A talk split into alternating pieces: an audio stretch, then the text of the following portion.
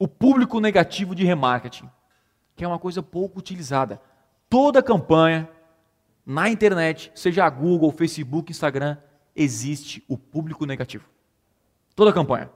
O que é o público negativo? O público negativo são as pessoas que já fizeram a ação que você gostaria que elas fizessem. Então, por exemplo, eu estou em busca de lead, vou fazer lead e tal. Quem já se tornou lead não precisa ver o meu anúncio de lead. Faz sentido? Porque o cara se tornou lead já. Ou seja, o cara comprou a minha TV e eu vou começar a anunciar aquela TV para ele. Então, quando a gente pensa em estratégia de remarketing, o que, que a gente faz? Aqui é o meu anúncio. Show. Eu faço o meu anúncio aqui e aí eu, o meu anúncio, o objetivo do meu anúncio é a pessoa é, se tornar um lead. Então ela foi lá, ela deixou o e-mail. Só que acontece, várias pessoas vão entrar na minha página e não vão deixar o e-mail, certo? Entrei na página e não deixei o e-mail. Vou colocar assim, ó, um não aqui, só para a gente. Não. Essas pessoas, eu vou manter o mesmo anúncio, certo? Que elas não deixaram o e-mail, para convencer as pessoas a deixarem o e-mail. Agora vem a grande questão. E se a pessoa já deixou o e-mail? Então ela foi na página de obrigado e você traqueou ela. O que, que você faz a partir disso? Para de anunciar para ela? Sim ou não? Anuncia o quê? Outras coisas. Vou dar um exemplo. O que, que eu faço no meu? Quando o cara se torna um lead para um lançamento que eu estou fazendo, esse lead aqui, ele começa a ver vídeos no YouTube e de depoimentos. Sacou? Ele começa a ver. Ou seja, já começa a plantar na, na cabeça do cara um mês antes que esse produto é bom, que gera resultado.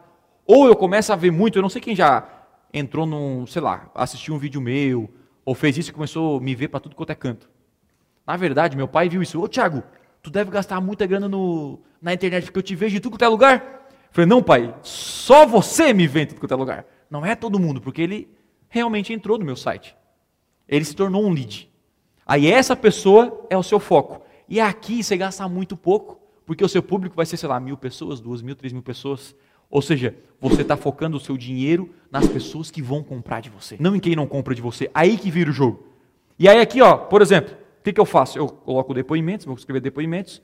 Outras coisas que eu faço, eu impulsiono vídeo de conteúdo. Então, quando você está no YouTube, tem lá vídeo recomendado, o meu vídeo de conteúdo, porque quanto mais o cara consumir meu conteúdo, eu tenho mais chance de fazer ele comprar meu produto. Ele ainda não é meu cliente, eu estou preparando. Porque o, cara ele não toma a decisão de comprar um produto quando ele vira lead.